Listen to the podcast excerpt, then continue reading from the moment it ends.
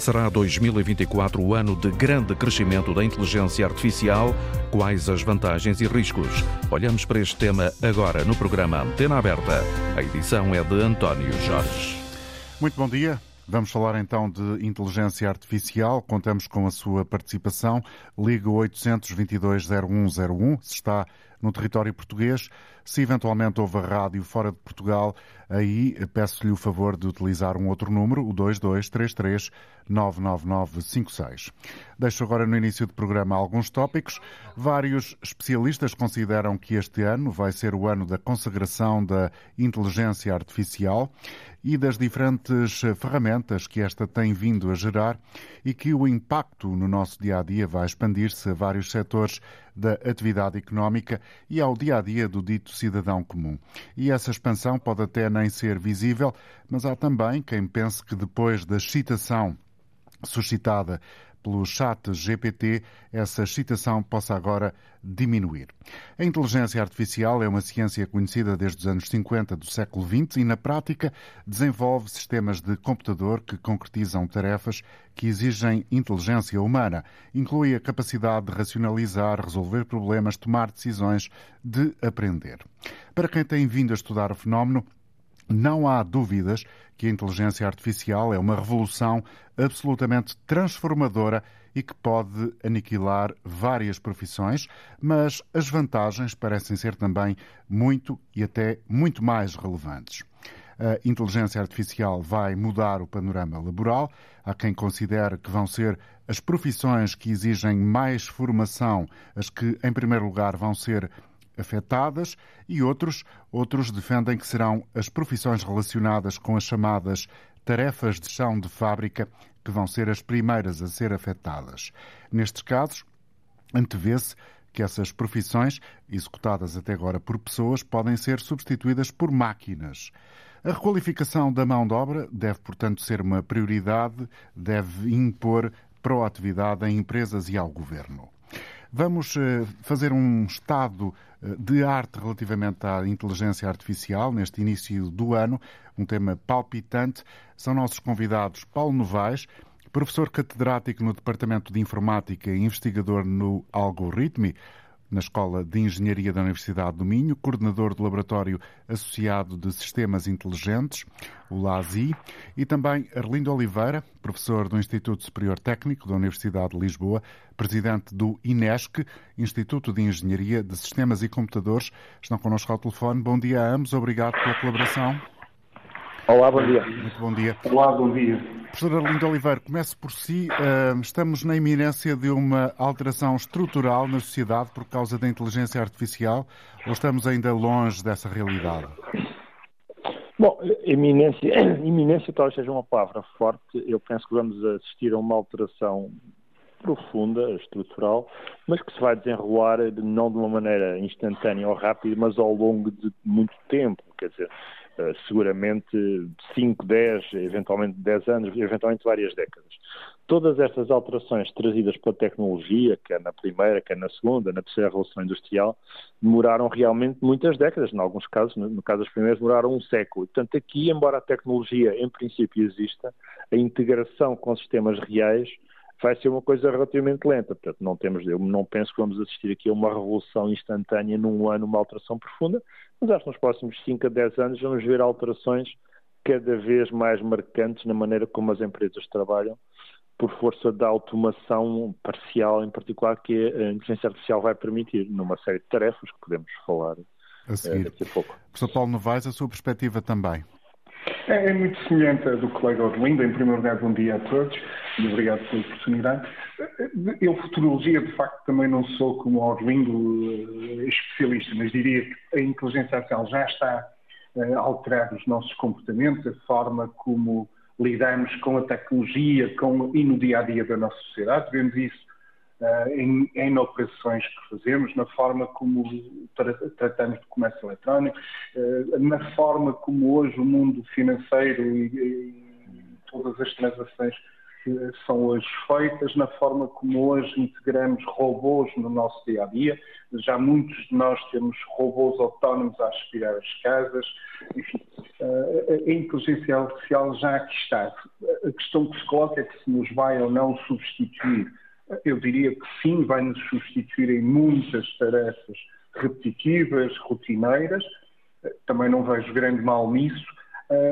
se vai transformar a nossa vida? Eu diria também que sim, mas não ao ritmo que Hollywood e que muita ficção científica está a fazer. Vai ser um processo que está a ser gradual, mas acelerado. Isso é inegável e é de facto uma alteração significativa. Mas também era uma alteração necessária. Nós hoje vivemos num mundo que se transformou num mundo digital, onde a quantidade de informação que nós temos disponível ou necessitamos de analisar é tão grande que só uma tecnologia como a inteligência artificial é que nos pode ajudar a sobreviver nesse mundo, a poder usufruir dessa informação, desse conhecimento que está aí disponível e que já hoje já não é possível de, de armazenar numa qualquer biblioteca de Alexandria, não é? Ela uhum. transformou-se na internet e, de facto, nesse mundo nós precisamos de ferramentas adequadas a esse mundo. E isso é, claramente, é, o que a inteligência artificial nos está a dar. Professor Paulo Novaes deixa aqui claramente uma perspectiva otimista relativamente à inteligência artificial, mas não digo que tenha também essa perspectiva, a eh, professora Linda Oliveira, mas de facto tem havido na praça pública e, sobretudo, eh, notícias vindas dos Estados Unidos que há eh, muito perigo associado à inteligência artificial, e houve até quem dissesse já que estamos perante um perigo maior que guerras e pandemias. Eh, vale a pena uh, pensar um pouco sobre isto ou, ou tem-se exagerado uh, significativamente do seu ponto de vista? Bom, em, primeiro lugar, nota que eu também sou otimista, aliás, se não fosse, não trabalharia nesta área. É? Eu acho claro. que os ganhos de eficiência, de novos resultados científicos, de novos resultados ao nível da energia, do ambiente de materiais, são, uh, são interessantes e acho que vão trazer uma melhoria significativa uh, da, da, da, da, tecnologia e da qualidade de vida e da, e da, saúde do planeta nas próximas décadas. Portanto, eu acho que o lado positivo uh, acho que é muito importante marcar e é por isso é que as pessoas têm tanto interesse nisto e, e muito, no curto prazo os aumentos de eficiência das empresas das instituições em um estudo há pouco tempo estimava um aumento de 8% do PIB só por introdução destas tecnologias. Agora, existem alguns riscos, existem riscos relativamente comezinhos ou correntes, como o risco da desinformação. O filósofo Daniel Dennett está muito preocupado com a criação de falsos seres humanos que vão entrar nas redes sociais e, e nestas e, e noutros fora e, e, trazer informação falsa, mas digamos eh, essa criação de seres humanos, humanos artificiais portanto, pode ser uma realidade? Artificiais, artificiais não, repare, são, são apenas para efeitos de manipulação de informação, certo. não é? Agentes que parecem pessoas e que entram nas, na, na, nas redes sociais, a, a, desinformar. Portanto, o risco da desinformação é um. Uh, existe, uh, talvez para mim seja o maior risco prático e real. O risco da transformação do tecido económico e, portanto, a alteração estrutural e eventual criação de desemprego, uma coisa muito falada, também é um risco, mas eu acho que é um risco que para mim me preocupa muito menos. Eu acho que nós vamos ter tempo para nos adaptar, vamos ter anos, eventualmente décadas, para nos adaptar a estas novas tecnologias, tal como adaptámos aos computadores, não é? Não, não uhum. criaram assim muito desemprego, embora já ninguém faz contabilidade à mão. Uh, e, portanto, eu acho que estes, estes, riscos são relativamente relevantes, não é? Agora, uh, o risco mais propalado e mais uh, analisado é um risco existencial, é um risco dos sistemas se tornarem tão inteligentes e tão poderosos e tão autónomos que venham a ter interesses ou, ou, intenções desalinhadas dos interesses da humanidade e que nessa perspectiva venham a causar eh, mal à humanidade. Enfim, no pior das hipóteses, aquelas guerras que já vimos entre, entre robôs e pessoas. Eu acho que esses eh, medos são uh, muito exagerados e também que a tecnologia está muito longe dessa possibilidade. Portanto, neste momento, estes sistemas são puramente eh, sistemas respondem às instruções que recebem, portanto estão muito longe de ter qualquer autonomia e penso que estamos em condições de desenhar a nossa sociedade, desenhar a maneira como usamos estes sistemas, de maneira que esses riscos ou não existam ou sejam minimizados. E, portanto, eu pessoalmente sou eh, geralmente partem essas pessoas relativamente à IA entre os boomers e os doomers, os boomers que acham que se deve desenvolver o mais rapidamente possível e os doomers que acham, doomers de doom, não é, de que acham que, que vai, poderá causar eventualmente uma catástrofe. Eu, entre os catastrofistas e os, e os aceleracionistas, para, para, usar aqui uma tradução portuguesa um bocadinho forçada, estou mais entre os aceleracionistas. Portanto, há vários, muitos colegas meus, o Pedro Domingos, o Ian Lecan, que dizem que quanto mais rapidamente desenvolvemos a inteligência artificial, melhor conseguiremos uh, obter os benefícios deste desenvolvimento. Existe também um conjunto de pessoas, também não insignificante, nem, nem irrelevante, que acham que sim, isso é verdade, mas temos que ter muito cuidado porque os sistemas podem ser perigosos. Portanto, neste momento a comunidade tem alguma divisão, devo dizer. Penso que a maior parte das pessoas são a favor do desenvolvimento mais rápido destas tecnologias, com controle e com, e com conhecimento dos riscos, mas existe um conjunto de pessoas que dizem não estamos a ir depressa demais e, e, devíamos ir um pouco mais devagar. Eu, eu penso que a sociedade vai impor automaticamente uma evolução mais, mais lenta, por força da regulação e também por força da, da lentidão da adopção que eu já referi. Quer dizer, as tecnologias estão aí, algumas delas, outras não, mas elas vão ser adotadas de maneira eh, relativamente lenta, não é? Com muitas limitações, por força dos sistemas das empresas, etc. Portanto, eu, eu neste momento sou, sou bastante otimista, acho que os riscos são muito empolados e exagerados e acho que estamos em condições de evitar esses riscos e de evitar, especialmente essa visão catastrofista de do mundo dominado pela inteligência artificial. Arlindo Oliveira, peço-lhe o favor de explicar um pouco melhor esse conceito de desinformação que prevê ser o risco mais eh, imediato e eventual. Portanto, o risco de desinformação é relativamente óbvio. Né? Já neste momento existe muita desinformação, existem falsas notícias que são veiculadas nos, nos, nas redes sociais e às vezes também nos mídias. Uh, agora, imagine que em vez desta desinformação em massa, temos desinformação uh, personalizada. Não é? Um de nós recebe um e-mail vindo de uma pessoa que eventualmente conhecemos ou não conhecemos e que, pronto, nos tenta influenciar numa direção ou outra politicamente, eventualmente nos tenta fazer enviar dinheiro para uma conta ou... Portanto, este tipo de, de esquemas que já existem. Na realidade, nada de novo nada de novo, exceto na sofisticação, talvez, exceto na forma como é dirigido de maneira a uma pessoa, como conhece a pessoa, se ela pode conhecer a família da pessoa. Portanto, todos estes esquemas que às vezes agora já temos alguma dificuldade em perceber que são esquemas, não é?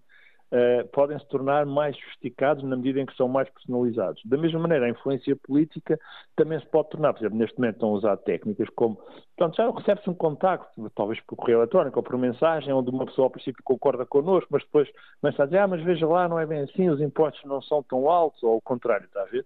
Hum. E, portanto, são, temos estes agentes inteligentes com muito mais sofisticação e muito mais personalização podem tentar convencer as pessoas. Imagino que um partido tem, por exemplo, em Portugal, tem um milhão de pessoas para fazer telefonemas e tentar convencer as pessoas. Neste momento, essa tecnologia basicamente existe. Imagino que você recebe um telefonema e diz: Olha, estamos a ligar de uma associação para, para a defesa dos, dos, dos pacientes dos hospitais públicos e queríamos a sua opinião, mas imagino que tudo isto é, é falso, está a ver? É um sistema baseado em inteligência artificial. Portanto, pode ser usado para o bem também, repare mas a tendência para usar para o mal, para manipular eleições, para conseguir ganhos económicos, para marketing dirigido, portanto, desinformação talvez seja uma palavra um bocadinho forte, nem tudo será desinformação, mas alguma componente é uma informação tão personalizada e tão forte eh, que pode, de facto, influenciar as pessoas de uma maneira para além do que nós gostaríamos. Mas nada disto é novo, como diz, quer dizer, os anúncios políticos existem há dezenas, se não há centenas de anos, as campanhas, as campanhas personalizadas de marketing também, portanto estamos a falar de uma evolução na escala e na sofisticação dos sistemas, mas não realmente numa tecnologia completamente nova. Direito e Informática é uma das áreas de Paulo Novaes, professor da Universidade de, do Minho. A União Europeia concluiu uh, no mês passado um acordo provisório relativamente àquela que se prevê ser a primeira lei sobre inteligência artificial, que ainda precisa de uh, ajustes, digamos assim, para ser simplista, mas já tem vários aspectos considerados muito relevantes. Estamos no uh, bom caminho. Concorda com aquilo que está previsto, ou seja, aqueles que são, para já, os pontos consagrados como comportamentos proibidos por parte de pessoas e empresas? Sim, deixe-me só recuperar uma coisa. Só uma breve chega subscrevo do meu colega e amigo. Também recordar que historicamente nunca houve um absoluto controle sobre a tecnologia. Eu recordo que a enxada, por exemplo, que é uma tecnologia que foi introduzida há centenas de anos ou milhares, uh, milhares também não, mas uh, também pode funcionar como arma. Quer dizer, toda a tecnologia tem sempre um lado positivo e um lado, digamos, menos positivo que traz problemas e, e que acarreta dúvidas. Uh, claramente o que é importante é informar, formar as pessoas, alertar as pessoas para as vantagens e desvantagens da tecnologia e, e, e, e também, uh, digamos, uh, educar de algum modo nos, no, nos, nos, comportamentos corretos. Esta, esta nova um, legislação, a Act, o Artificial Intelligence Act, que de algum modo classifica os, os diferentes sistemas por nível de risco, parece-me um bom caminho. É, é, é, evidente que nós andamos sempre atrás do prejuízo, isto é, a tecnologia vai sempre à frente, surgindo novas oportunidades e abrindo novos campos. Uh, no entanto, a, a utilização de um nível de risco, de um nível de comportamento para avaliar, parece-me adequada e, e, vai na linha daquilo que são as boas práticas internacionais. Aliás, muito na, na, na, linha do que já tinha sido feito e, para a autonomia, digamos assim, dos carros, os níveis uh, de autonomia que os carros têm e o e atual desenvolvimento dessas tecnologias tem estado, de algum modo, a seguir essa classificação. Uh, isto parece-me que, de facto, um, vamos caminhar para uma maior consciencialização uh, da utilização desses sistemas uh, e devemos de chegar a um nível onde vamos perceber quais são os riscos associados, ou pelo menos ter uma, uma, uma abordagem que tenha em conta possíveis riscos, e, e, vamos ter que um dia tomar uma decisão em determinados momentos se podemos ou não utilizar a tecnologia. Convém aqui dizer duas coisas sobre isso. Até agora nós temos tido sistemas que são autónomos, que tomam decisões que nós delegamos, de algum modo, a, a, decisão para esses sistemas. E quando é um sistema como, por exemplo, o aspirador, que está em sua casa a aspirar, o risco associado é estragar eventualmente algumas paredes, alguns objetos que tem aí, mas tem uma vantagem, é que é autónomo, mas é determinístico. Determinístico no sentido em que conseguem quase que antecipar todas as tomadas de decisões que esse sistema vai tomar. O problema coloca-se agora quando temos sistemas que aprendem, aprendem com, digamos, com uma grande facilidade à custa de muitos dados, o, o tal mundo digital que nós criamos, e que transformam estes, estes novos artefactos, que eu deixaria de chamar ferramentas, em, em, não determinísticos, na perspectiva em que se eles aprendem, podem aprender novas formas de resolver um determinado problema.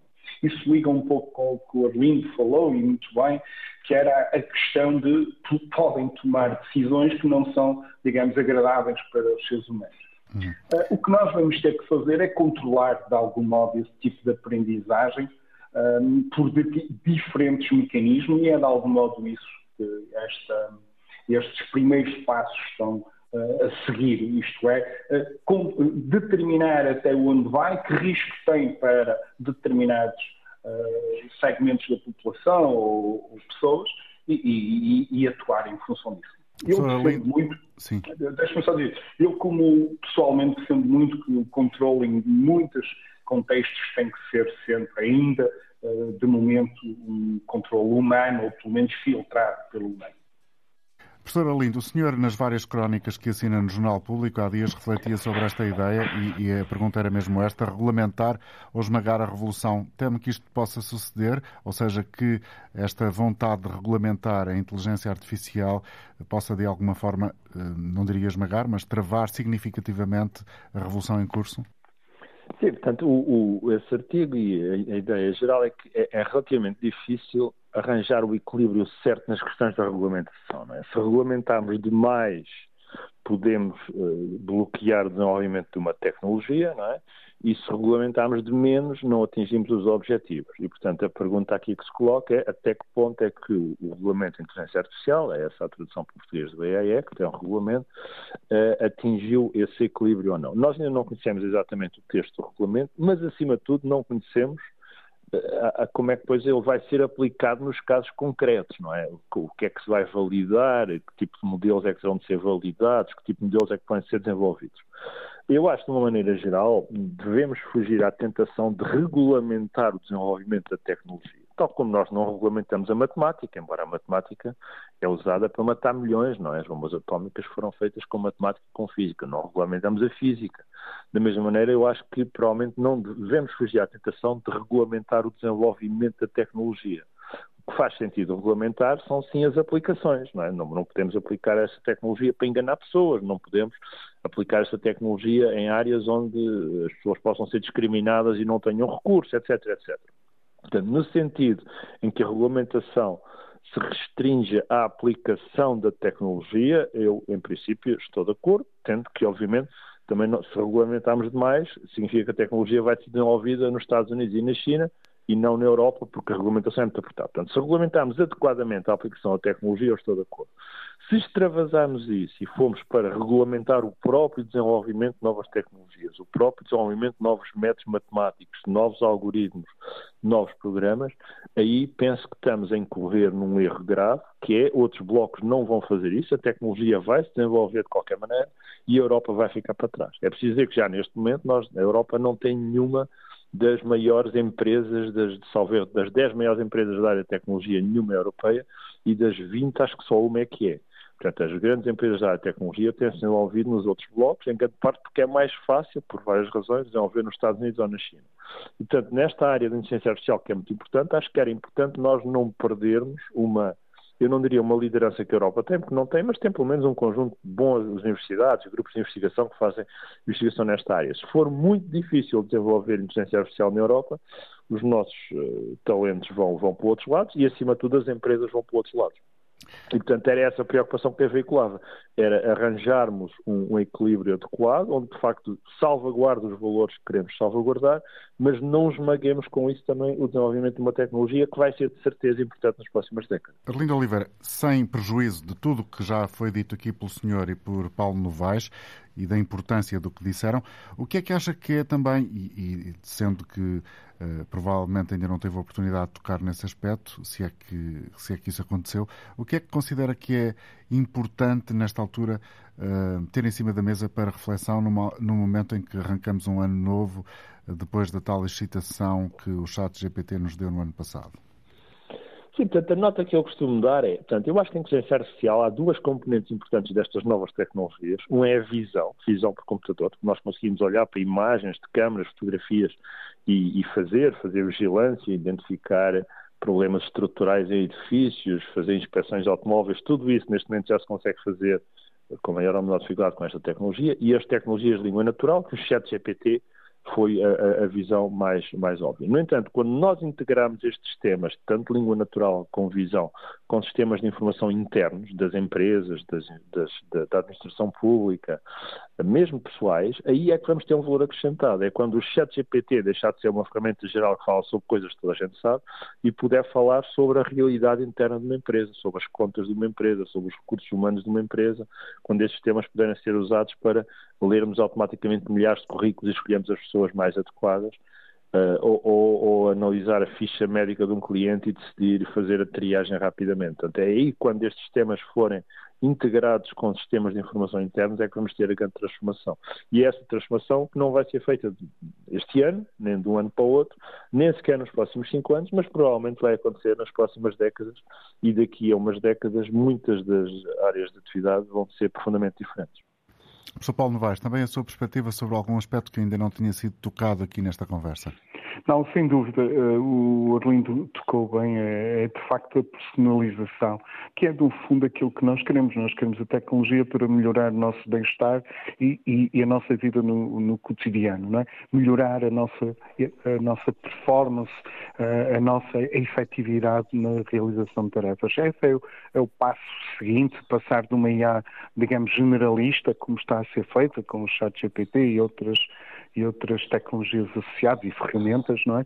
Mas para garantir que nós individualmente tenhamos quase com o Mr. Data do Caminho das Estrelas, não é? Que era um, um, um ajudante que nos permite potenciar todas as nossas capacidades e todos os nossos desempenhos a um nível que não, seria de esperado. E isso será feito ao nível das organizações, já se começam a ver chats, EPTs, entre aspas, personalizados para determinadas empresas ou determinadas áreas de conhecimento e isso será de facto o que vai evoluir claramente uh, no, nos próximos anos, para além do aperfeiçoamento de todas estas tecnologias ligadas à visão, ao reconhecimento de objetos, de vídeos, não é? de, de vamos passar de objetos para reconhecer comportamentos, ações, enfim, tudo isso vai ser um grande auxílio e uma, um grande potenciador de, de novas áreas de, de, intervenção e de, eh, de, novos negócios, como é óbvio que é isso que se, se pretende. Mas, de facto, o Arlindo há pouco tocou num ponto que era fundamental.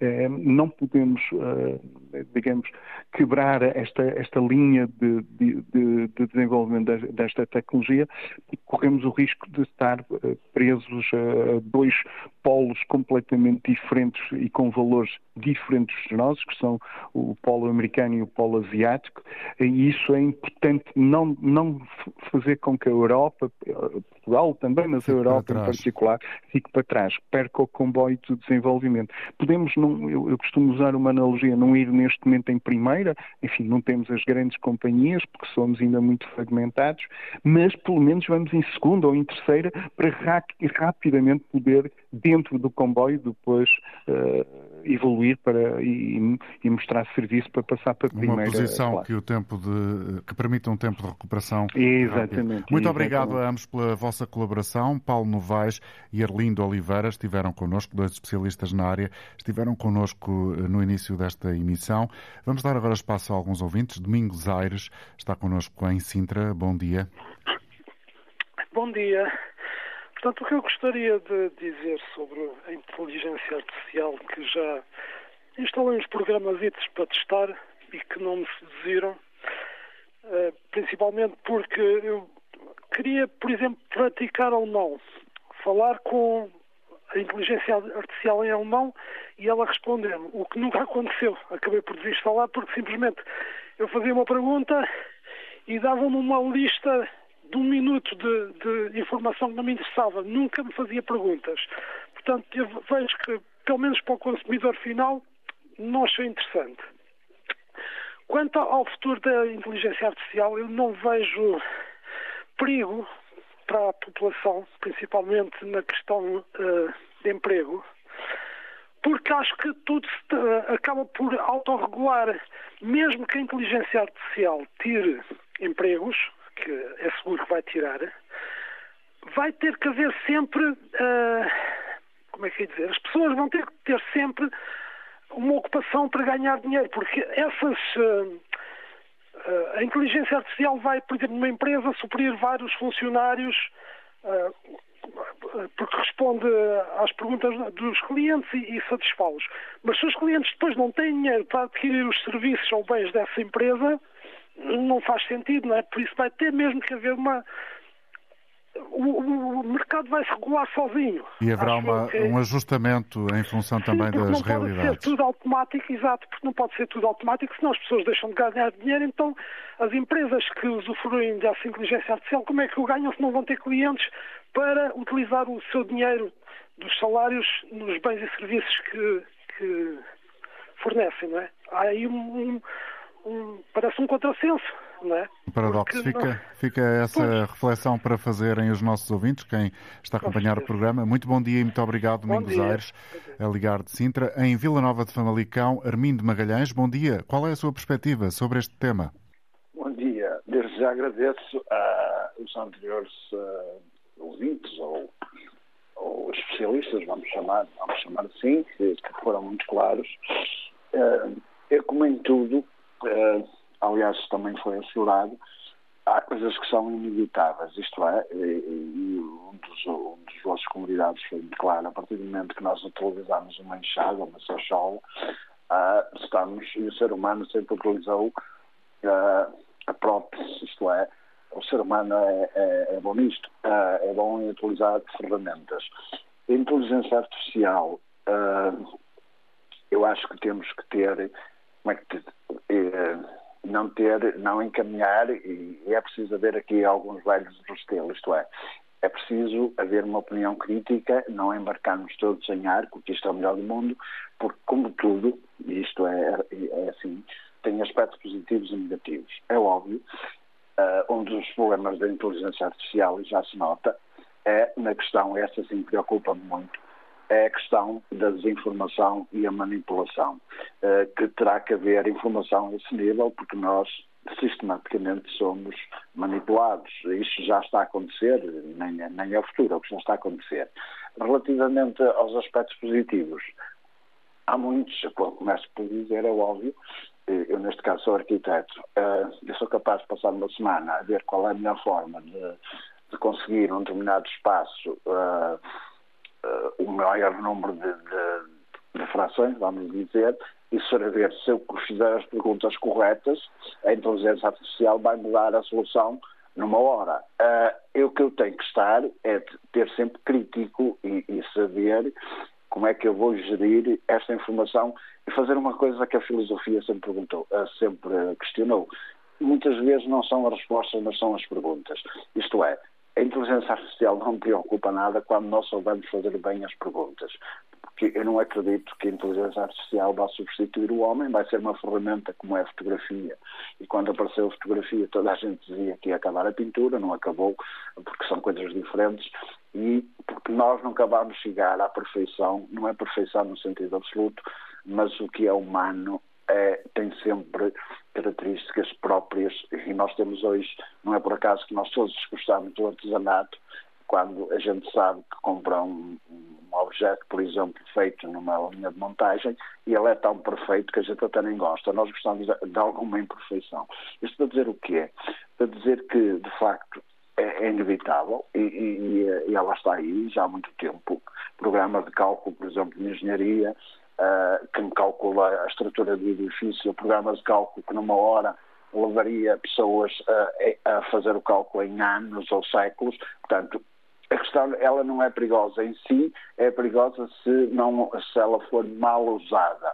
Se for bem usada, poderá ser uma ferramenta extremamente importante. Eu preocupa-me aqui outra questão, que é a questão depois sim, em termos de concorrência. É óbvio, se eu tivesse um programa, estou a falar agora um bocadinho uh, minha área, que, me, que de uma forma, e já usar, muito rápido, me dissesse como é que eu quero isto, quero aquilo, e ele me desse logo um esboço, eu, tinha, eu vou ter vantagem em relação a muita gente. Agora, eu só serei bom se tiver uma atitude crítica. Se eu vou aceitar tudo o que a inteligência artificial me dá. Já percebemos passo, o ponto. Uh, era basicamente isto. Obrigado, Obrigado pela sua colaboração, Armindo Magalhães, a falar-nos de Vila Nova de Famalicão.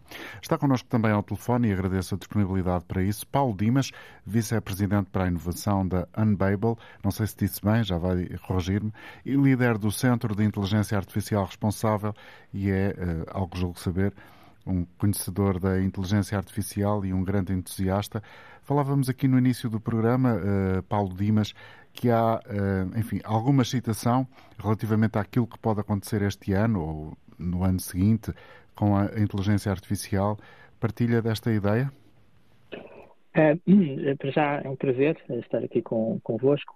É assim, tem havido muita, muita especulação em torno da, da, da, das potencialidades e, e, dos riscos e das ameaças da, inteligência artificial com, com, o surgimento do, do ChatGPT, que todos os, todas as pessoas hoje em dia já, já ouviram falar, portanto isto é um momento um pouco comparável ao momento em que a web, ou a internet, como se costuma dizer, foi, foi introduzida, uh, deixou de, de, estar nos laboratórios de investigação e passou Uh, para ser utilizada por, por todas as pessoas.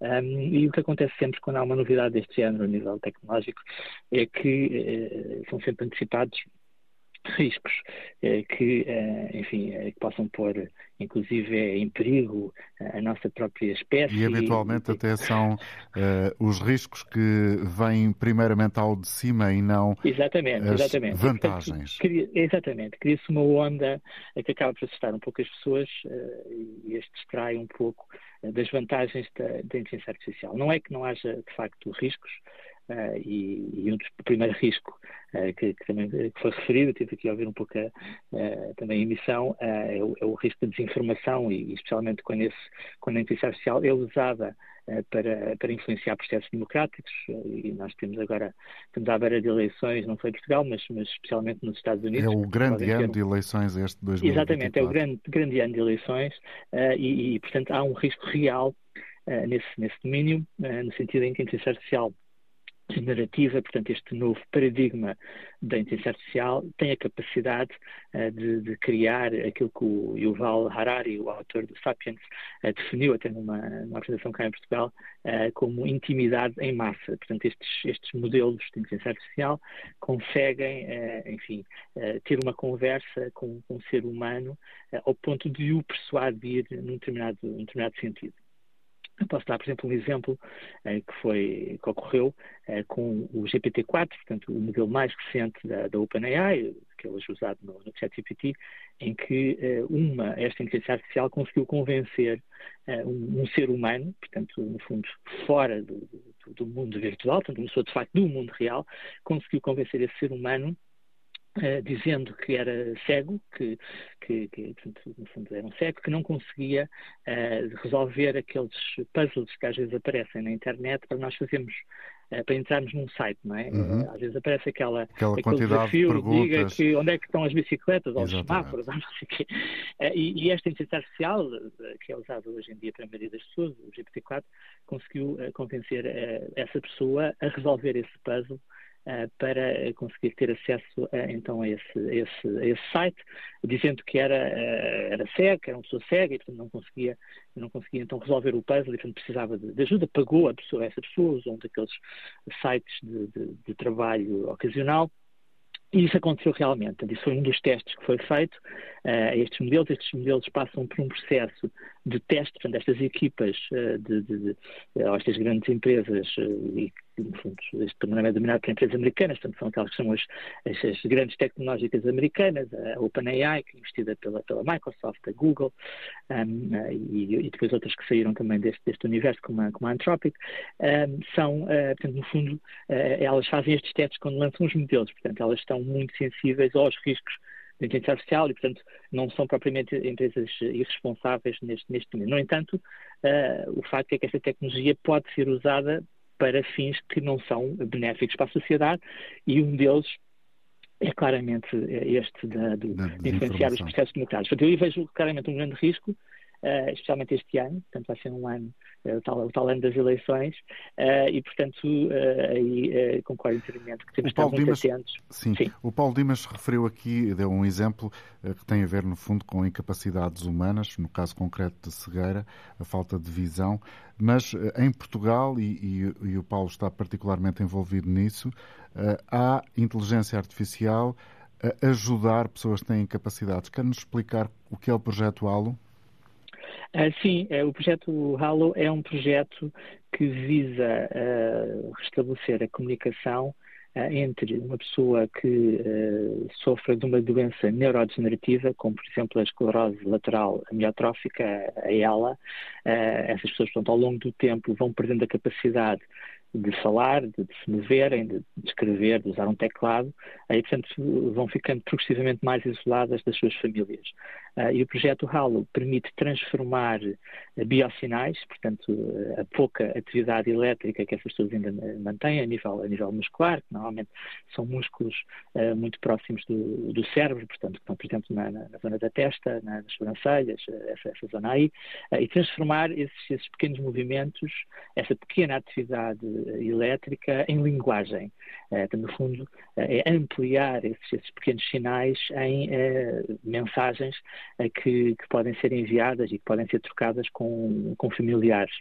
Uh, nós já estamos a trabalhar uh, com uma primeira família, uh, portanto é, é público essa, essa, família, portanto, uhum. posso inclusive referir o nome da, da pessoa, ele, ele tem, tem, prazer em que se fale da, da, do, do, trabalho que nós estamos a fazer, que é o, que é o Luís, e portanto nós estamos, este, este Natal, nós oferecemos ao Luís o Halo, que permite interagir usando a inteligência artificial, interagir no WhatsApp com com, sua, com, os seus pais, com, com, os seus amigos, com a sua esposa, uh, e, e pronto, a uma velocidade muito maior. Uh, atenção que estas pessoas já uh, usam sistemas de comunicação alternativa e aumentativa, que é o, o termo técnico que é usado, mas que são muito lentos, permitem gerar muito poucas palavras. com a inteligência artificial generativa, nós temos aqui um caso de uso, eh, onde a velocidade da comunicação eh, é muito maior. Eh, e, portanto, achamos que com isso essas pessoas que vivem muito isoladas das suas famílias, um, vão poder, digamos, restabelecer essa comunicação Uh, e lá está, é um, é um dos usos uh, benéficos da inteligência artificial. E pode ser, e, se, é calhar, sim. Pode ser, se calhar, nessa área da saúde, uh, uma grande revolução. Enfim, não estou a dizer que nas outras também não será, mas pode trazer ganhos absolutamente espantosos. Sim, é, é, é, literalmente uma área onde a inteligência artificial pode ajudar a salvar vidas. Nós temos, por exemplo, toda, a área do diagnóstico médico, onde existem muitos riscos ainda, no sentido destes modelos uh, não serem, digamos, corretos. Portanto, há aquilo que se chama o risco das alucinações, que, que é uma palavra que é sempre muito estranha porque é muito humana, mas que é o termo técnico que é usado. E às vezes estes temas alucinam, portanto, os, os chat GPT alucinam. Contudo, nós também temos enfim, e essa é uma das áreas de investigação, que é como é que nós garantimos que eles não, que eles não vão alucinar, e isso leva-nos para uma discussão é mais técnica, tem a ver com o facto de eles se conseguirem explicar quando, quando cometem erros.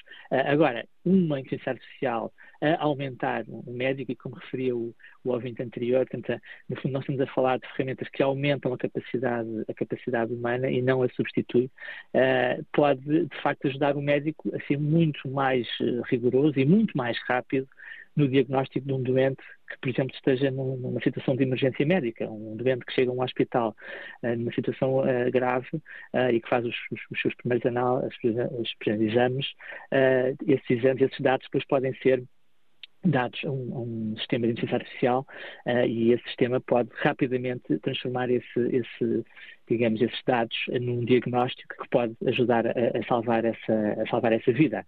Uh, e, portanto, essa é, lá está, mais um dos usos da, da inteligência artificial benéficos. Um, um, também nesta área da saúde, um exemplo uh, que eu gosto muito é a questão de poder chegar, uh, da inteligência artificial ou da medicina poder chegar a regiões mais remotas onde não há médicos eh, claro que há sempre aqui questões de risco uh, envolvidos no, no, caso do diagnóstico, mas, mas existem modelos que, que não são, uh, enfim, que são supervisionados, que eu vou ter aqui técnico, e portanto que o, que o, rigor da resposta é maior do que, do que o caso do, do, no caso do ChatGPT, e portanto podem, uh, de fundo, chegar a regiões mais remotas, por exemplo, de Portugal, e de certa forma dar apoio um, a, a, pessoas doentes que estejam nessa, nessa, nessa região e que, e que não tenham uma Bom, assistência médica assim, de proximidade. Até parece sim, sim. que a inteligência artificial pode, eventualmente, a curto prazo, resolver a falta de médicos uh, do país? Pode ajudar, pode ajudar.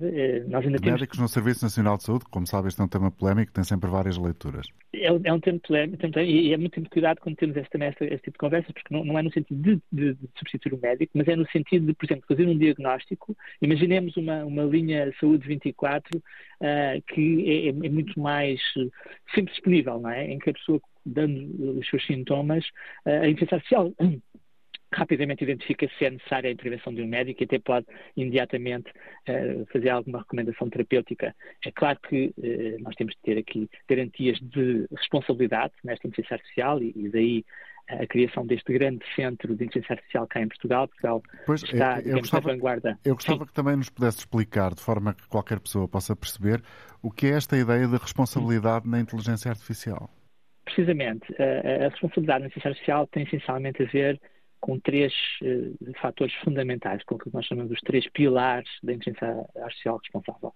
O primeiro pilar uh, é o pilar da, da confiança, da, de nós podemos confiar naquilo que a inteligência artificial nos está a dizer. Uh, esse pilar está muito ligado a uma área de investigação que é a área da explicabilidade, que é, por exemplo, quando um sistema de inteligência artificial nos diz que, por exemplo, o professor António Damasio fez o doutoramento em São Paulo, que é uma coisa errada, e isso acontecia no início, uh, explicar-nos uh, porque é que ele uh, diz que isso aconteceu, baseou-se no quê? portanto, nós temos muito esse fenómeno nestes modelos, que é eles inventarem coisas. E, portanto, o primeiro pilar tem a ver com, de facto, nós podemos confiar na inteligência artificial. O segundo pilar tem a ver com a questão da equidade, uh, que é da inteligência artificial não discriminar uh, entre pessoas de diferentes sexos, de diferentes raças, de diferentes idades, de diferentes, uh, uhum. enfim, sociais. É, é, precisamente, e portanto aí, se nós fôssemos ao ChatGPT há um ano atrás, precisamente, e, e, perguntássemos o que é que é o equivalente para uma mulher a um homem para diretor-geral de uma empresa, um, ele respondia secretária. Portanto, era, era, a resposta que dava. Portanto, as mulheres estão para secretárias, como, assim como os homens estão para diretores. Também se vê a proximidade com a inteligência humana. exatamente, exatamente. Todos estes uh, viés, todo este viés que vem da sociedade uh, é transposto, assim como na área da, da discriminação uh, racial. E, portanto, tudo isso existia no início e foi tudo isso que também foi resolvido uh, para estes produtos eh, se transformarem em produtos de uso em, em massa, portanto, para serem usados por milhões de pessoas. Portanto, este é o segundo pilar, que é o pilar da equidade. E depois um terceiro uh, pilar, Uh, e tentando aqui simplificar, é isso tinha três pilares, as pessoas da área podem dizer, ah não, mas há mais fatores importantes, mas, mas, nós estamos a tentar simplificar para facilitar a comunicação. O terceiro pilar tem a ver com um, a sustentabilidade da inteligência artificial. Uh, nós sabemos que uh, estes grandes modelos é uma solução tem sido uma espécie de corrida ao armamento energético, no sentido de criar infraestruturas computacionais com uma escala absolutamente astronómica. Só para dar uma ideia, o último modelo estima-se que custou, do ponto de vista de energia, o equivalente a 100 milhões de dólares a, a treinar. Este modelo custou, do ponto de vista energético, 40 vezes mais este GPT-4, que a maioria das pessoas usa hoje em dia, 40 vezes mais que o GPT-3, portanto, o antecessor. E, portanto, nós temos de uh, garantir que a inteligência artificial usa a energia de forma responsável, que usa a energia de forma eficiente. E não esgota ainda mais os recursos do planeta. Não esgota ainda mais, portanto, porque a inteligência pode ser usada para Paulo. atacar a questão das, das, alterações climáticas, mas, mas, nós não queremos que seja um problema. É? Exatamente. Paulo Dimas, muito obrigado pela sua colaboração, pelo facto de ter estado connosco aqui esta manhã, deixar-nos aqui uh, mais contributos para esta uh, aprendizagem que julgo que muitos estarão a fazer com este programa. Vamos trazer aqui a opinião de António Costa, que está em Braga. Bom dia. Bom dia. Sou jornalista. Eu gostava de falar em algumas coisas, mas já vi que o tempo é pouco, mas vou abordar no, no, no campo da, literatura ou da escrita. Eh, eh, uma das grandes vantagens do, do chat GTP que é eh, escrever um texto, simples, e pôr, chamar as, alma, as almas do além, por exemplo, o Gorky, ou, o Maquiavel, ou, ou, ou essa, e pôs a falar na atualidade. É muito engraçado, tem a sua graça. Agora, eh, eh, como, como sempre trabalhei na área de, com, com tecnologia, com as novas tecnologias, concretamente com o CAD e outras coisas, recordo-me na minha juventude, quando começaram a aparecer estes programas, foi o, o, muito complicado. As pessoas dizem, pá, isto não pode ser, isto vai, vai acabar com uma a resistência, coisa, A resistência é? normal que a, que a novidade habitualmente traz. Exatamente. Mas eh, vejo, vejo de facto muitas vantagens no, no chat GTP, eh, no, no campo da escrita. Melhora a pontuação, a pessoa lê, relê o texto que escreveu, diz, ah, de facto, aqui a vírgula devia estar a colar, e, e uma série de, de. No, nos outros campos da, da, da, investigação, não sei, não, não é minha área, não percebo, mas também deve haver, trazer as suas vantagens. Uh, outra coisa que, que eu reparei é que se se eu, estando a falar e, com, com o chat GTP, eh, comunicar, escrever, eh, se lhe recordar qualquer coisa anterior, ele não tem aquela capacidade que nós temos, o ser humano tem, que é a intuição. Ainda bem que não a tem não é? Por intuição não vai lá, não é? Eu digo assim, olha, lembras-te, há dias falámos não sei o quê, pá, ele diz, desculpe, mas eu por aí não consigo ir porque não sou, não sou inteligente, inteligentemente suficiente, tenho inteligência suficiente para ir eh, Sim. Eh, António, muito obrigado por ter vindo partilhar eh, as suas experiências e o seu pensamento sobre aquilo que conhece e tem tido de relacionamento com uma ferramenta da inteligência artificial, que foi o tema de hoje da Antena Aberta para todos. Bom dia, até amanhã.